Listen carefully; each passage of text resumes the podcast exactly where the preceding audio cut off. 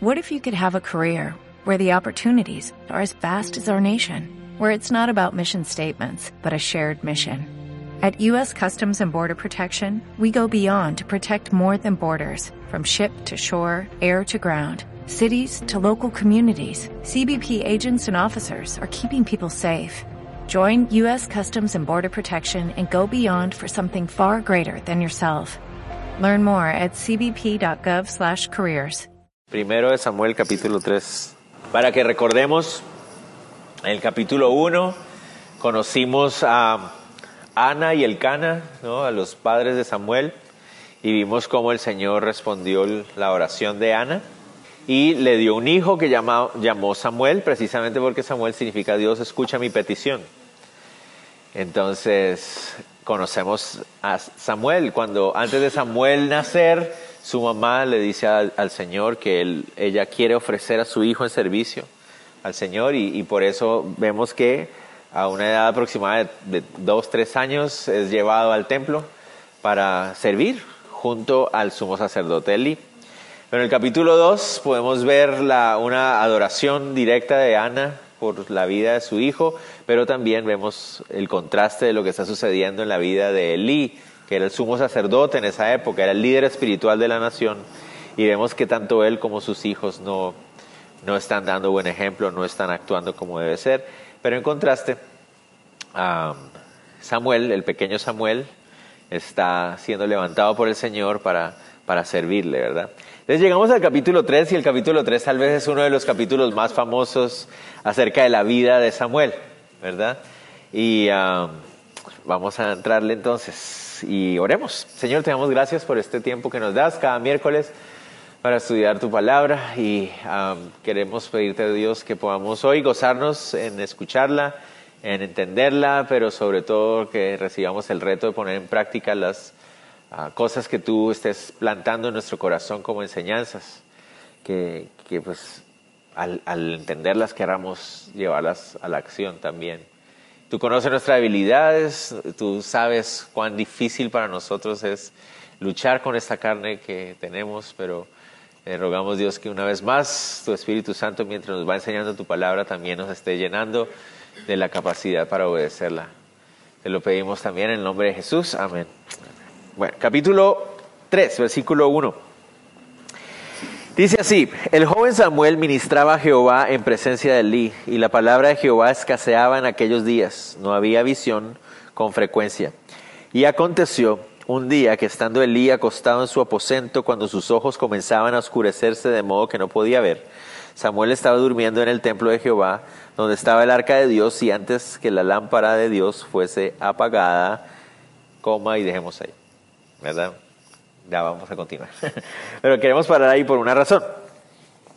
Empezamos viendo que uh, se retoma la historia de, Samuel en el templo, pero aparentemente ya han pasado algunos años. No sabemos cuántos años han pasado.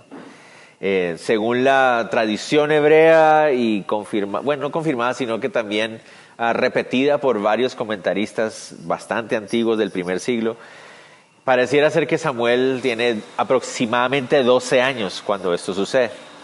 Ya lleva varios años sirviendo en el templo y Samuel tiene aproximadamente 12 años. Dice ahí que ministraba a Jehová. Habíamos dicho que la palabra ministrar literalmente significa servir y que no se refiere a como algunas veces se piensa como que ministrar es algo místico, espiritual o algo así. Y sí es espiritual, pero no místico en el sentido de que es muy práctico. La palabra ministrar se refiere a la idea de servir y vamos a ver que uh, van a haber varias referencias a qué era servir. Abrir las puertas, apagar las velas, o sea, son cosas prácticas, ¿no? Y Samuel estaba sirviendo de esa manera en el templo, seguramente guiado por Elí. Elí era el sumo sacerdote y seguramente Elí era el que le decía, mira Samuel, haz esto, haz esto, y Samuel lo venía haciendo desde muy pequeño. Lo hacía en presencia de Elí, por eso dice ahí, bajo la guía de Elí. Pero nos debe llamar la atención lo que dice que la palabra Jehová escaseaba en aquellos días. Esa palabra escasear que aparece ahí literalmente significa era rara o no era común.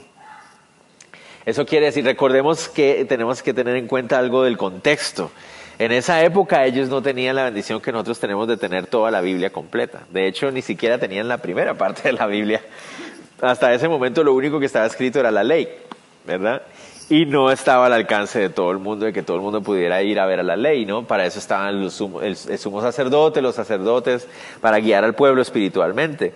Entonces, uh, cuando habla acerca de que escaseaba la palabra, era la revelación, se refiere. Es decir, Dios no hablaba directamente a hombres o mujeres en esa época de manera frecuente. Noten ustedes que él dice ahí, dice que no había visión con frecuencia.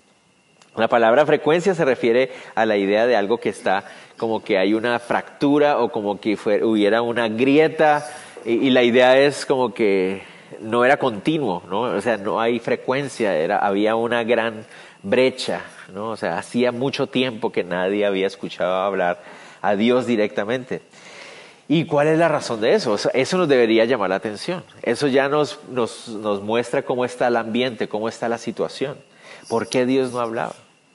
¿Cuál es la razón por la cual Dios no estaba hablándole al pueblo? ¿Cuál era la razón por la cual Dios y entonces uno se, vuelve, se podría preguntar, ¿por qué, ¿por qué tú dejarías de hablarle a alguien? ¿No? O sea, porque la relación no está muy bien, ¿verdad? Porque hay algo que no está.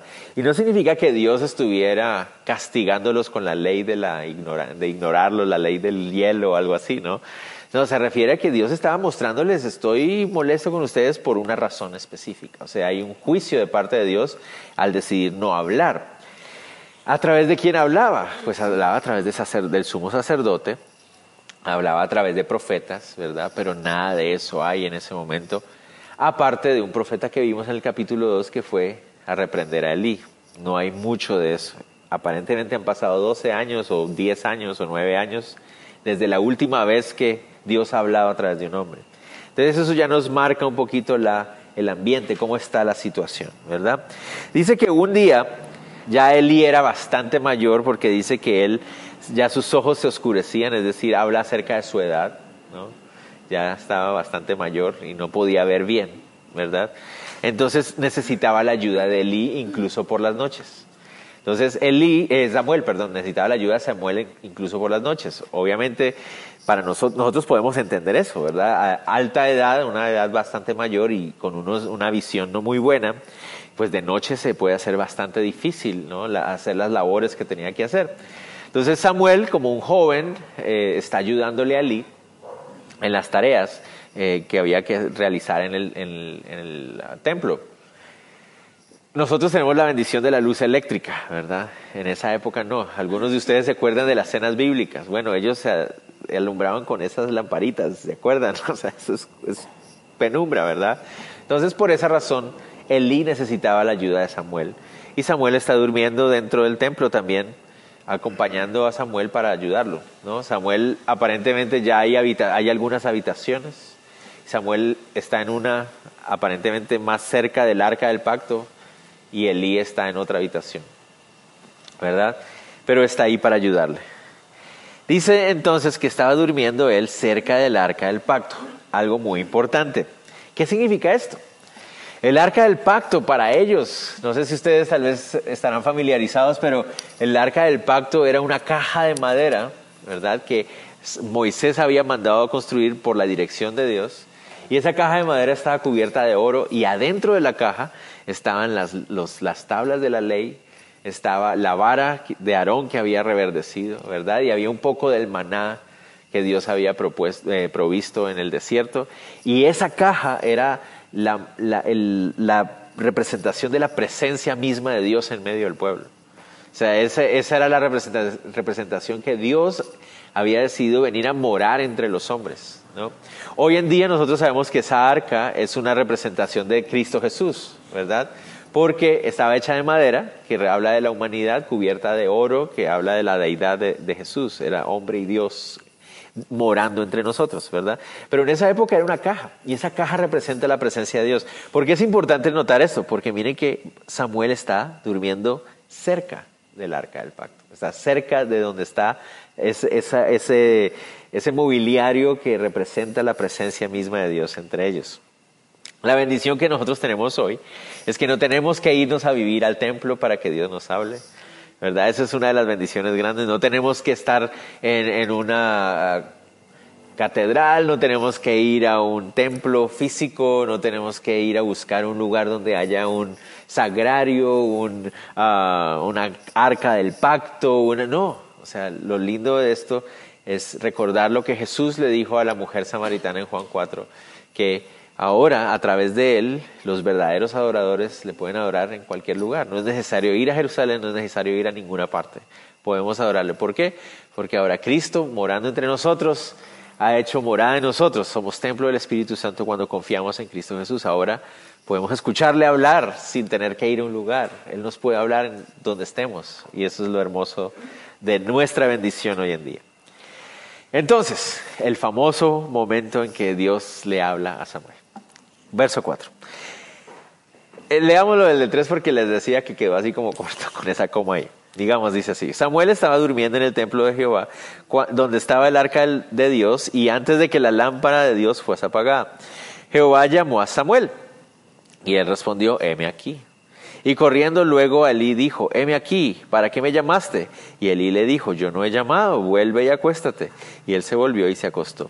Y Jehová volvió a llamar otra vez a Samuel. Y levantándose Samuel vino Elí y dijo, heme aquí, ¿para qué me has llamado? Y él dijo, Hijo mío, yo no he llamado, vuelve y acuéstate. Y Samuel no había conocido aún a Jehová, ni la palabra de Jehová le había sido revelada. Ok. Entonces, Samuel está durmiendo y Dios lo llama. Pregunta, ¿lo escuchó audiblemente o no? No sabemos. Sea, no sabemos si realmente se escuchó una voz dentro del templo que decía Samuel. No, no sabemos. No sabemos eso. O si fue en sus sueños que de repente se escuchó, o sea, dentro de los sueños se escuchó la voz.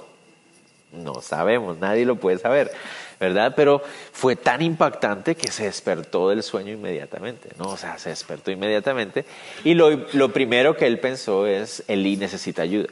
Sea, se cayó seguramente el, el, pobre don y toca ir a ayudarlo o algo sucedió, necesita ayuda con algo, no sé, es lo que él tal vez pensó y fue, Eli, ¿qué, qué necesitas? Heme aquí, estoy listo, ¿en qué puedo ayudar? Y Eli, le, lo, lo, que vimos ahí, le dice, no, yo no, no te estoy llamando, ¿verdad? Y sabemos que fue en tres ocasiones que Samuel vuelve a escuchar la voz, pero ¿por qué Samuel no, no agarra la onda, verdad? Porque no se da cuenta realmente de lo que está pasando. Ahí nos dice, porque Samuel dice en el verso 7, no conocía a Jehová. Y esa palabra conocer que aparece ahí se, se, refiere a la idea de conocer personalmente.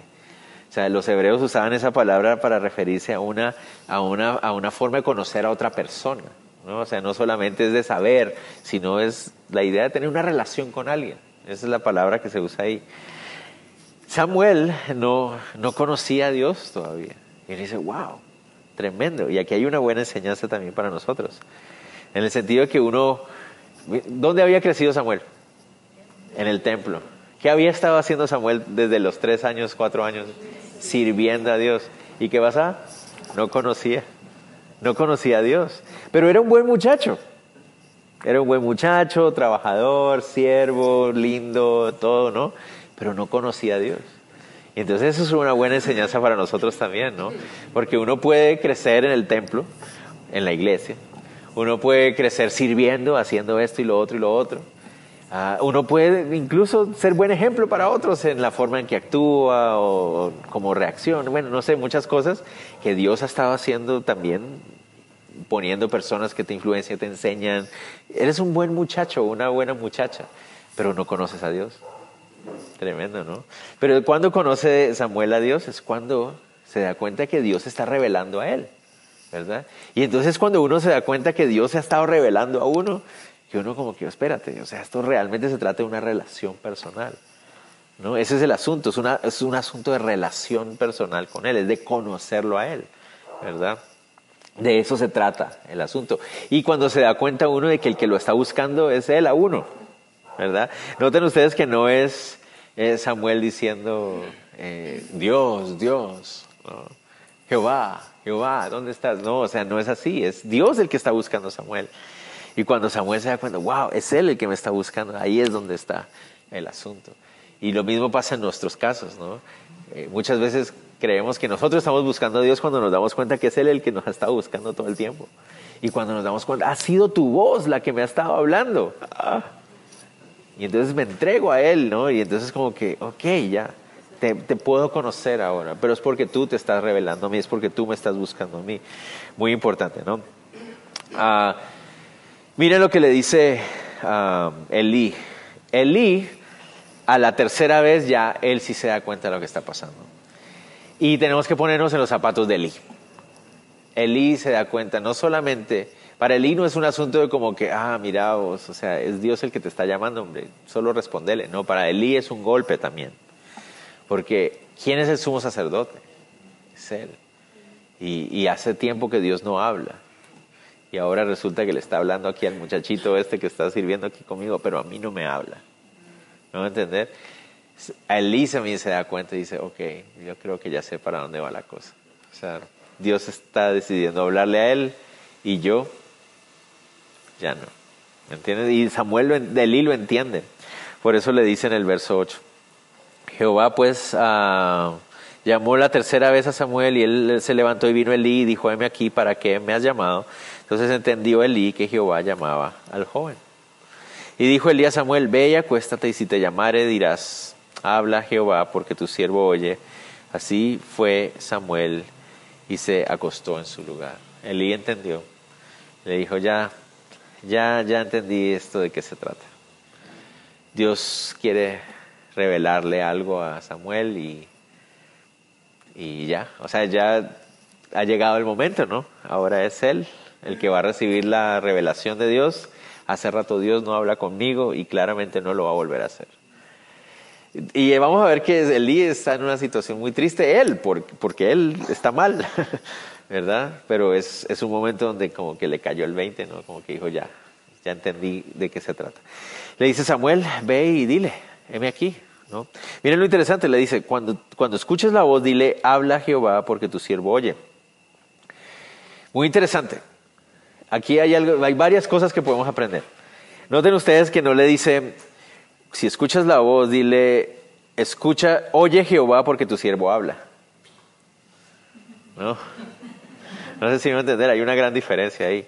Porque así somos a veces nosotros, ¿verdad? En la noche, oye Jehová porque te estoy hablando. En vez de, no, Señor, yo quiero escucharte a ti, ¿no?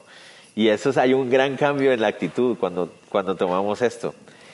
Y algo que uno empieza a descubrir es que Dios, ya nosotros sabemos cómo va la historia y sabemos que Dios está llamando a Samuel a convertirse en, profeta de la nación, va a ser el último gran juez de la nación y va a ser un hombre muy importante para la historia de la nación de Israel, va a ser un vocero de parte de Dios. Y una cosa que uno se da cuenta ahí que cuando Dios quiere escoger un vocero, ya sea hombre o mujer, para que hablen de parte de Él, ¿no? Él está buscando más a alguien que sepa escuchar más que a alguien que sepa hablar. ¿verdad? Y a veces nosotros nos enfocamos más en la idea de, Señor, yo no sé hablar. Y el Señor dice, no, lo que yo quiero es que tú aprendas a escuchar. ¿Me entiendes? Eso es más importante. Eh, la hablada, eso viene después, pero lo importante es poder sentarte, aprender a escuchar. ¿Verdad? Porque muchas veces es, ah, no, el Señor me llamó a esto y ya quiero empezar a hablar. ¿Qué vas a hablar? si ni siquiera has aprendido a escuchar, ni siquiera has aprendido qué Él quiere, qué es lo que Él quiere hablar, primero escúchalo a Él para saber qué es lo que tienes que decir. Pero nosotros nos enfocamos mucho a veces en la parte de hablar, ¿verdad? Ya quiero ir a hablar o no sé cómo hablar o qué es lo que tengo que decir. No, enfócate primero en lo que Él te va a decir a ti y que tú entiendas lo que Él está diciendo para después ya poder darlo. No, y eso es parte de lo es estas clases de aprender a estudiar la Biblia, es quiero aprender a estudiar la Biblia por eso porque quiero saber exactamente qué es lo que Él me está diciendo a mí. Mucha gente cree que aprender a estudiar la Biblia es para aprender a ser pastor o algo así. No, aprender a estudiar la Biblia es porque yo quiero escucharte, Señor, yo quiero escucharte a ti. No, yo quiero que tú me hables. Esa es la razón, ¿verdad? Ok, entonces, continuemos. Le dice Elí a Samuel que haga eso. Entonces va a Samuel y se vuelve a acostar. Aparentemente esto está dándose a las horas de la madrugada por, la referencia de que las velas estaban ya para, por apagarse. Verso 10. Entonces, ahora Samuel tiene su encuentro con Dios. Vino Jehová y se paró. No le llamó la atención cuando yo cuando iba leyendo que qué. Y de hecho ahí le puse un gran signo de interrogación. ¿Cómo se paró? ¿Verdad? Vino Jehová y se paró y llamó con, como las otras veces, Samuel, Samuel. Entonces Samuel dijo, habla porque tu siervo oye. En el libro de Samuel, que recuerden que aunque son dos libros, para los hebreos es solo uno, solo uno. En el libro de Samuel hay muchas expresiones donde se habla de Dios de una manera, eso es un término que se usa antropomórficamente, es decir, que Dios actuando o mostrándose como si fuera un hombre, un ser humano. ¿no? Eh, Dios extendió su mano, pero Dios tiene manos. Eh, pues no, la Biblia dice Dios, que Dios Padre es espíritu, ¿verdad? O sea, es, ¿no? Pero dice que extendió su mano, sí, es como si, imagínate, para que en tu mente tú sepas. Entonces, cuando dice que Jehová se paró, no, no significa que literalmente él tenga dos piernas y estuviera sentado o acostado o algo así, ¿no? Y que se puso en pie.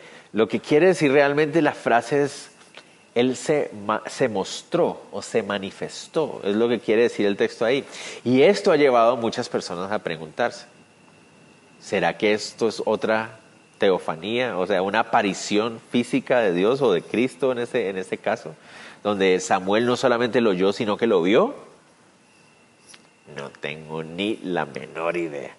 Pero la expresión es como que Dios se mostró, Dios se manifestó. No sabemos exactamente qué significa eso. Pero lo llama otra vez, Samuel, Samuel. Y una cosa muy interesante también en la Biblia es que cuando uno escucha el nombre de alguien dos veces es como que Dios está llamándote la atención, escucha, ¿no? Cuando Abraham estaba a punto de sacrificar a Isaac, Abraham, Abraham, siempre es dos veces. Cuando hay dos veces el nombre es porque es un llamado fuerte. Entonces Samuel se vuelve a, levantar y le dice, Señor, habla, habla por favor que tu siervo escucha. ¿No? Ah, interesante, ¿no? Que eh, podemos ponernos en el lugar de Samuel, un muchacho de 12 años. Él nunca ha conocido, o sea, no conoce a Dios, ¿verdad? Eh, y Elí le dice, Mira, si vuelves a escuchar el nombre, simplemente dile, háblame que tu siervo escucha. Samuel le cree y le dice, ok, voy a hacerlo. Escucha su voz otra vez, su, nombre otra vez, y vuelve a decir, habla que tu siervo escucha. Sin imaginarse lo que va, lo que esto está abriendo en su vida. ¿Me va a entender? A, a, lo que voy es, él no sabe lo que va a pasar, él solo dice, habla que tu siervo escucha. ¿No? Eso es lo que me dijo que, que dijera, entonces lo voy a decir, ¿verdad? Pero esta es lo que va a cambiar su vida para siempre. a partir de ese momento Samuel se convierte en el profeta de Dios. O sea, vamos a ver cómo a partir de ese instante Dios empieza a hablar y hablar y hablar y hablar a través de él. ¿Me a entender? Por un segundo me asusté, yo era que, Dios mío, ¿qué está pasando? Habla que tu siervo escuche. Pero a lo que voy es, cuando Dios te llama y tú le respondes, no tienes idea de dónde te va a llamar. No tienes idea de lo que Él va a hacer. Solo respóndele. Él se encargará del resto del camino. Solo respóndele y escúchalo y obedécelo. ¿no? Si Él dice, ¿no? Luis, Luis, todos, la mitad de nosotros diríamos, habla Señor que tu siervo escucha. ¿Verdad? Luisito, Luis, Luis, Luis, Luis, Luis.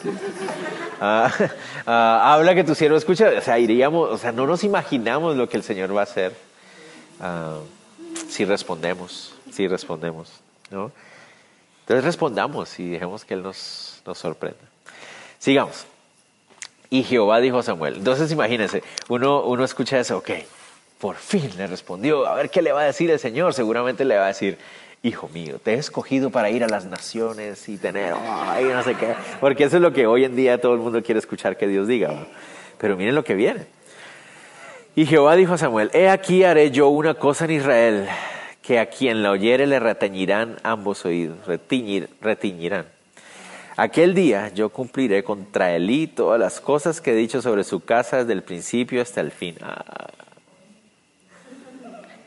no era el mensaje que Samuel estaba esperando seguramente. Estamos hablando de un muchachito de 12 años que está escuchando esto. Elí es su mentor, ¿se imaginan? Y Dios le está diciendo, mira, Samuel, quiero que sepas, voy a hacer algo muy fuerte. El que escuche lo que yo te voy a decir, le retiñirán los oídos y la palabra retiñirán en el hebreo es la misma palabra donde viene la palabra címbalo.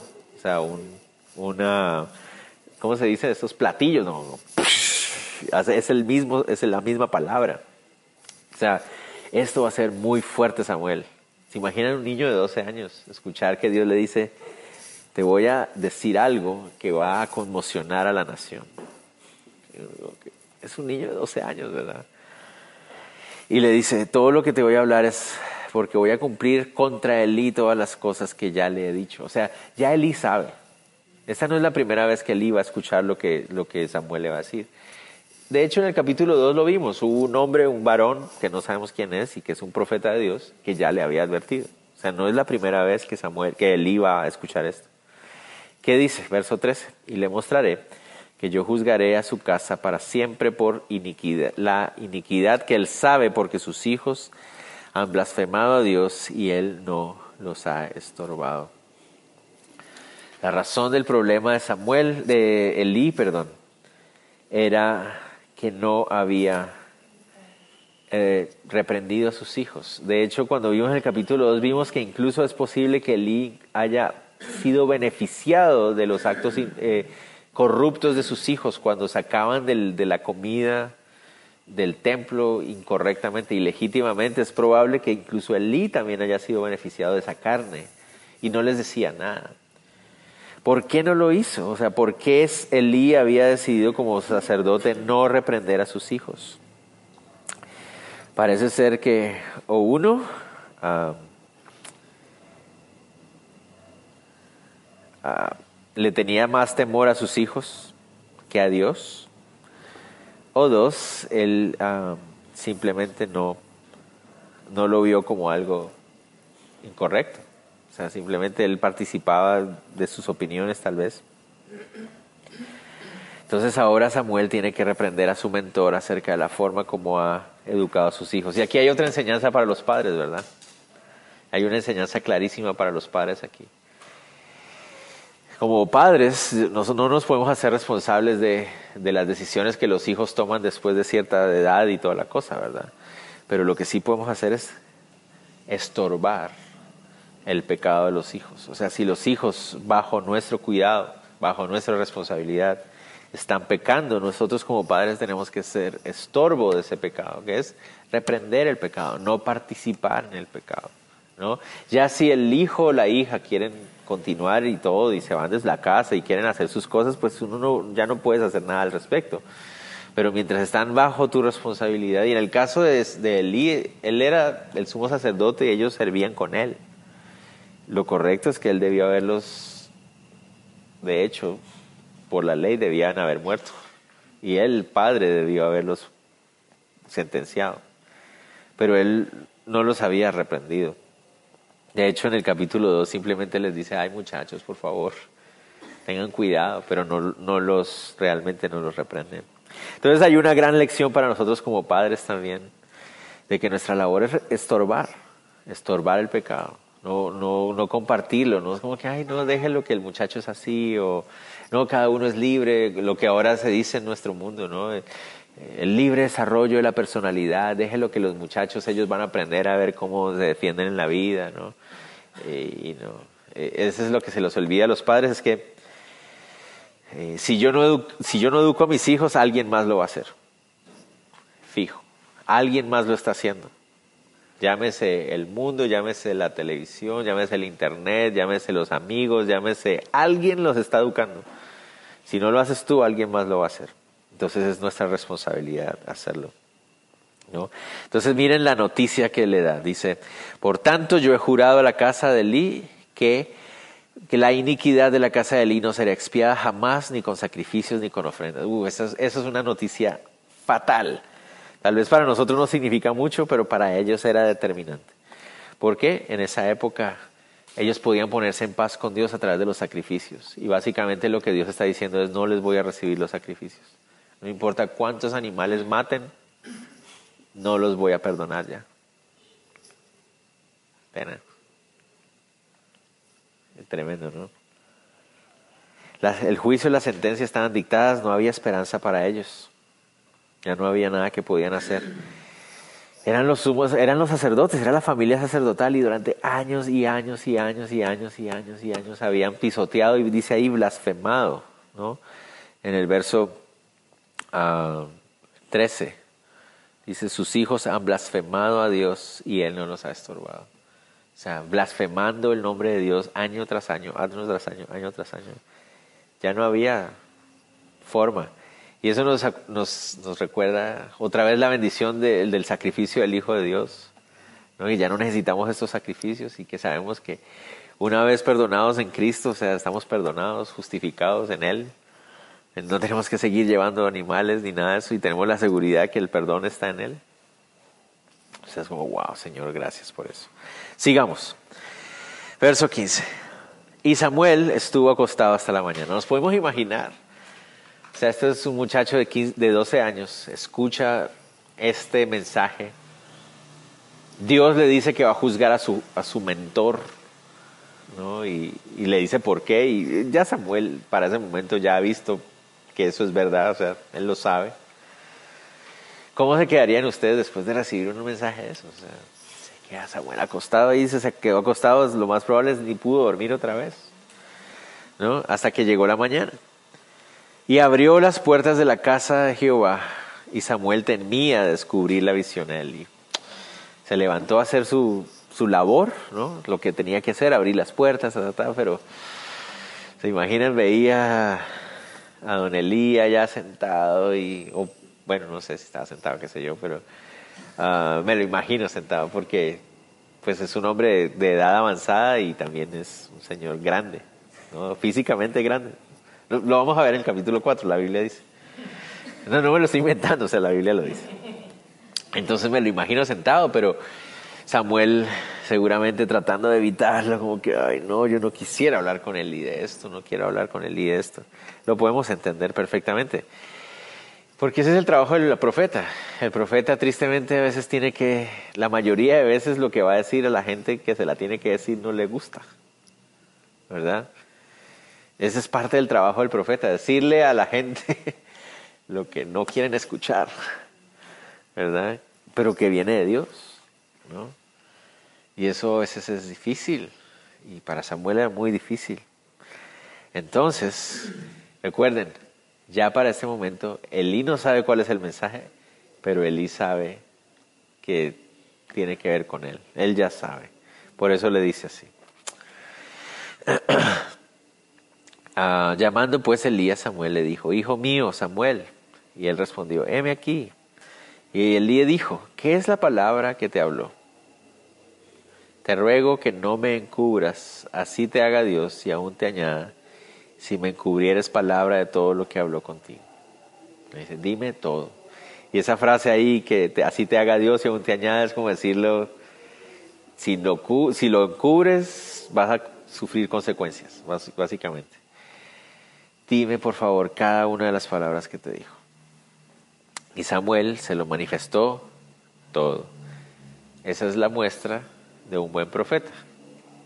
Desde el principio Samuel empieza a mostrar que es un buen profeta. ¿Qué es un buen profeta? Lo que Dios te está, lo que Dios ya dijo, lo dices todo. No un poquito para, no lo cambias un poquito, ¿no? Y, y recordar, el Señor nos, si nos llama para ser voceros de Él, es para ser voceros, no editores de la palabra.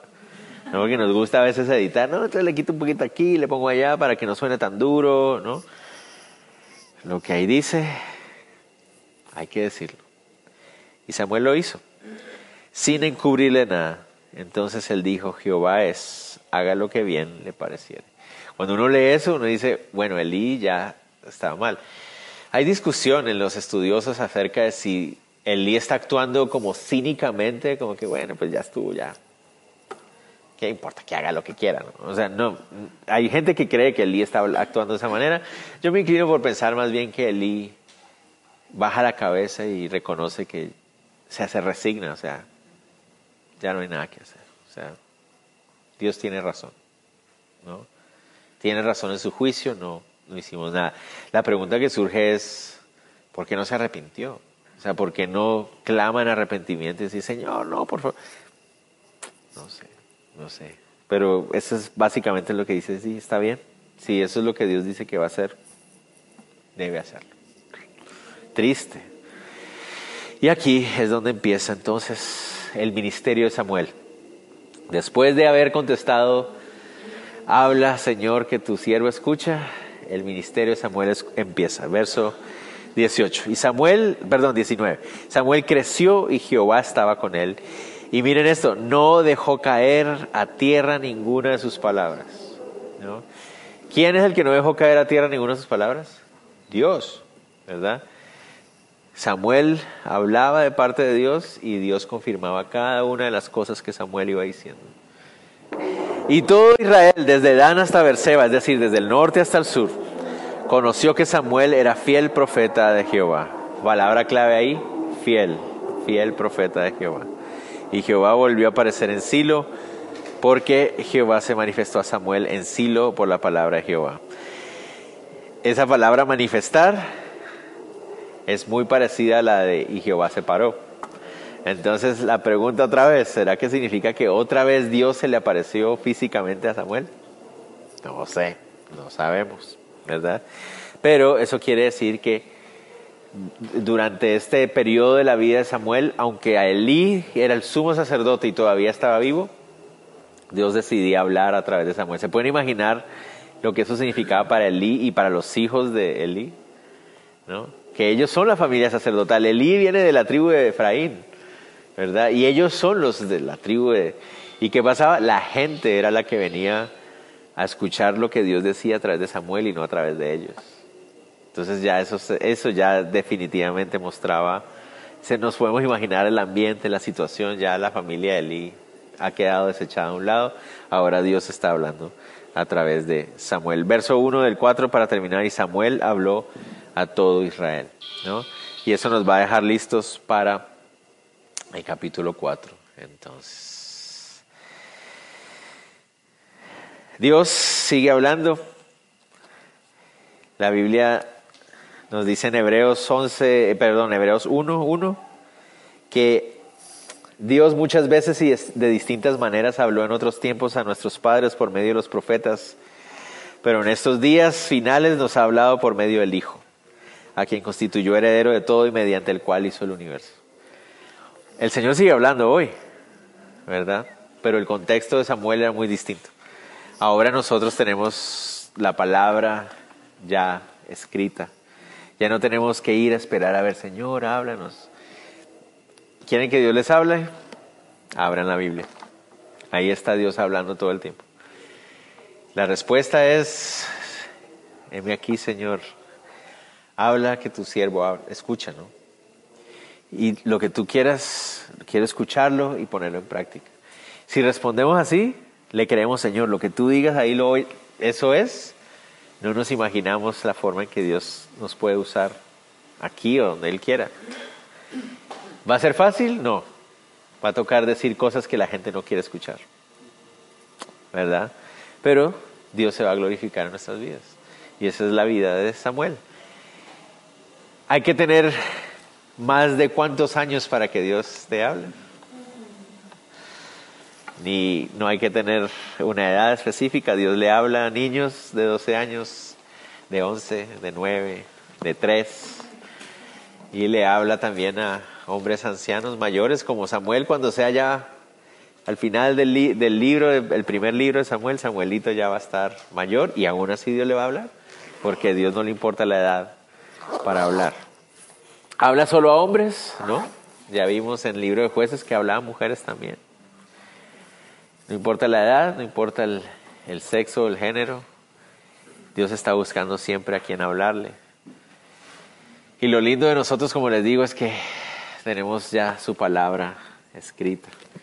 Aquí está.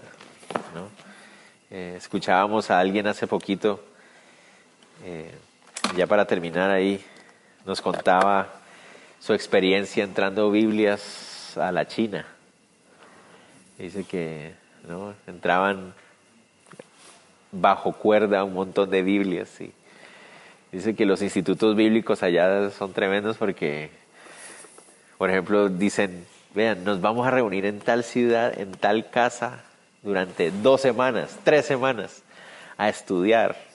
Y llegan, llegan todos ahí, les entregan sus Biblias y esa gente se pone a leer, sentada en el suelo leyendo, leyendo, leyendo, leyendo, dos semanas, tres semanas seguidas, porque cuando terminan las dos semanas tienen que cerrar la Biblia, dejarla ahí y regresar a sus casas. Y, y, alabando al Señor, dando gracias al Señor. Esos son los institutos bíblicos. Cuando les llega el mensaje de, va a haber instituto bíblico en dos meses en tal lugar, tal lugar, y, felices y emocionados. ¿Por qué? Porque quieren que Dios les hable. Tratan de aprenderse de memoria lo más que pueden para llegar a su pueblo y decirles, miren, esto fue lo que Dios habló. Tremendo, ¿no? Y nosotros tenemos la Biblia aquí y allá está guardando polvo en alguna parte. Entonces es un llamado del Señor que Él está hablando siempre. Tenemos que estar siempre, Señor. Hoy abrimos nuestras Biblias. Heme aquí, Señor, que tu siervo escucha. ¿Está bien? Oremos. Señor, te damos gracias por este día. Gracias por esta noche y... Uh, no, no tenemos mucho más que decir, solo que nuestros corazones estén dispuestos para escuchar tu palabra y obedecerla. Háblanos, Señor, sé que tú a través de tu Hijo has decidido hablar a nosotros, revelarte a nosotros. Queremos ser siervos dispuestos y obedientes, Señor. Gracias por este día. Te pedimos que nos lleves con bien a casa también. Poder descansar. Te pedimos por nuestra iglesia, por este lugar que tú nos has dado, por esta familia que tú has formado y que tú sigas uh, glorificándote a través de el mensaje de tu palabra cada vez que nos reunimos. Tú sigas sosteniéndonos, por favor. Te lo pedimos en el nombre de Jesús. Amén. En Sherwin Williams somos tu compa, tu pana, tu socio, pero sobre todo somos tu aliado, con más de 6.000 representantes para atenderte en tu idioma y beneficios para contratistas que encontrarás en aliadopro.com. En Sherwin Williams somos el aliado del PRO.